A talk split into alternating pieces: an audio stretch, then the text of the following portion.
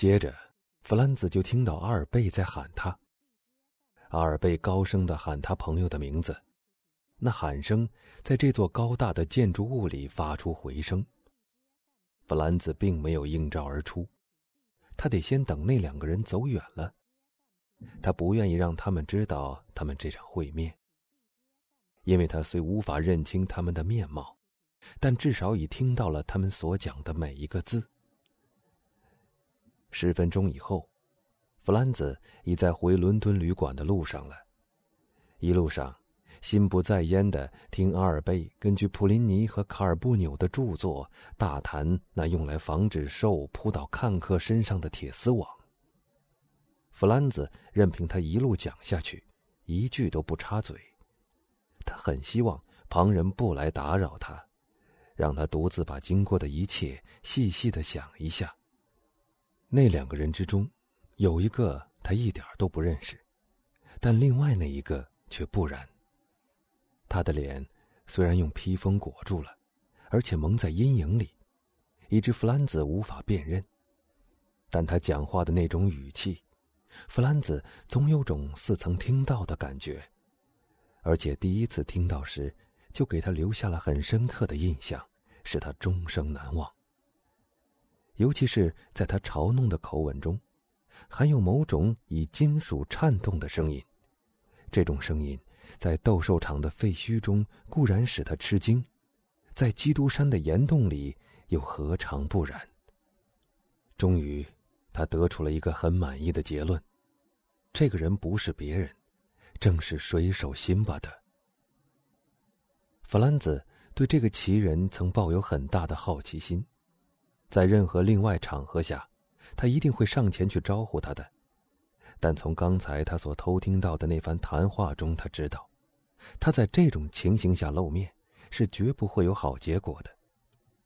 所以，正如我们所知，他让那个人离开了，并没去招呼他，只是在心里自慰自解：如果再碰到他，绝不让他第二次再逃脱。弗兰兹虽竭力想摆脱这些使人烦恼的复杂思绪，想避免他们的侵扰，但总是枉然。他想用睡眠来恢复他的精神，也是枉然。睡神不肯光顾他的眼皮。这一夜，他辗转反侧，胡思乱想，想从各方面来证实斗兽场里的这个神秘游客就是基督山岩洞里的那个居民。而他对这一点越想越有把握。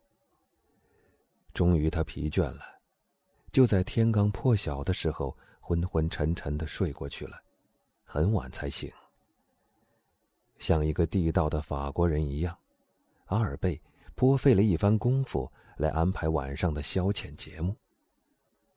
他已派人到艾根迪诺戏院去订了一个包厢。弗兰兹因为有几封信要写。把马车全天都给阿尔贝堵响了。到五点钟，阿尔贝回来了，他拿着介绍信到外去拜访了一遍，接受了许多晚餐的邀请，算是在罗马开了眼界。这已够使阿尔贝忙一天的了，但他竟还有足够的时间来看看艾根迪诺戏院的节目单，来了解一下那天晚上的剧目和演员。据节目单上所载，上演的歌剧《巴黎西娜》，主角是考塞里、穆利亚尼和斯比科。这两个青年应该为自己庆幸，竟能有机会听到由三个意大利最负盛名的歌唱家来演出《拉姆摩尔的未婚妻》的剧作者的这部杰作。阿尔贝总是看不惯意大利的戏院。因为这里乐队是设在舞台前面的，简直看不到台上在演些什么，而且又没有花楼和包厢，这些缺点，在一个看滑稽歌剧时坐惯了花厅，而听歌剧时坐惯了大包厢的人是难以忍受的。可是，阿尔贝还是穿上了他最漂亮和最动人的服装，他每次去戏院。总是把这套衣服穿出去晾一下。这身华丽的衣服有点白穿，因为必须承认，一个巴黎时髦社会里名副其实的代表人物，在意大利奔走了四个月，竟没碰上一件奇遇。有时候，阿尔贝也假装对于自己的不成功一笑置之，但内心里他却深感痛心。想不到他，阿尔贝·马尔塞夫。一个最受欢迎的青年，仍得凭他自己的努力来解决他的苦恼。而更恼人的是，当阿尔贝离开巴黎的时候，他曾怀着法国人那种特别的谦虚精神，满以为他只要到意大利去晃两晃，就会有许多桃色事件令巴黎人惊诧不已的。哎，那种有趣的奇遇，他竟一次也没遇到。那些可爱的伯爵夫人，热那亚的、佛罗伦萨的和那不勒斯的，都是忠贞不二的。即使不忠于他们的丈夫，至少也忠于他们的情人。阿尔贝已得出了一个痛苦的结论：意大利女人比法国女人至少多了一个优点，就是他们能忠贞于他们的不贞。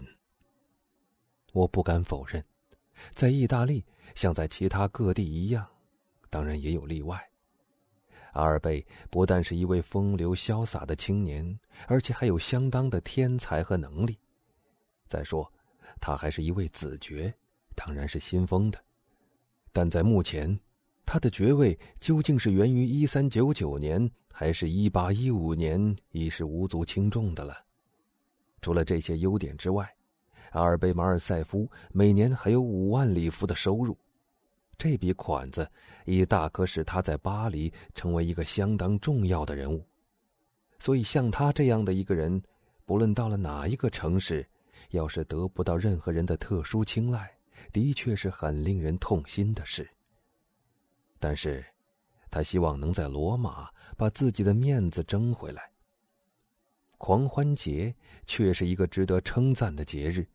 是全世界各国都要庆祝的，这几天是自由的日子，在这几天之内，连最聪明和最庄重的人也会把他们往日那种死板的面孔抛开，不自觉的做出傻头傻脑的行为举止来。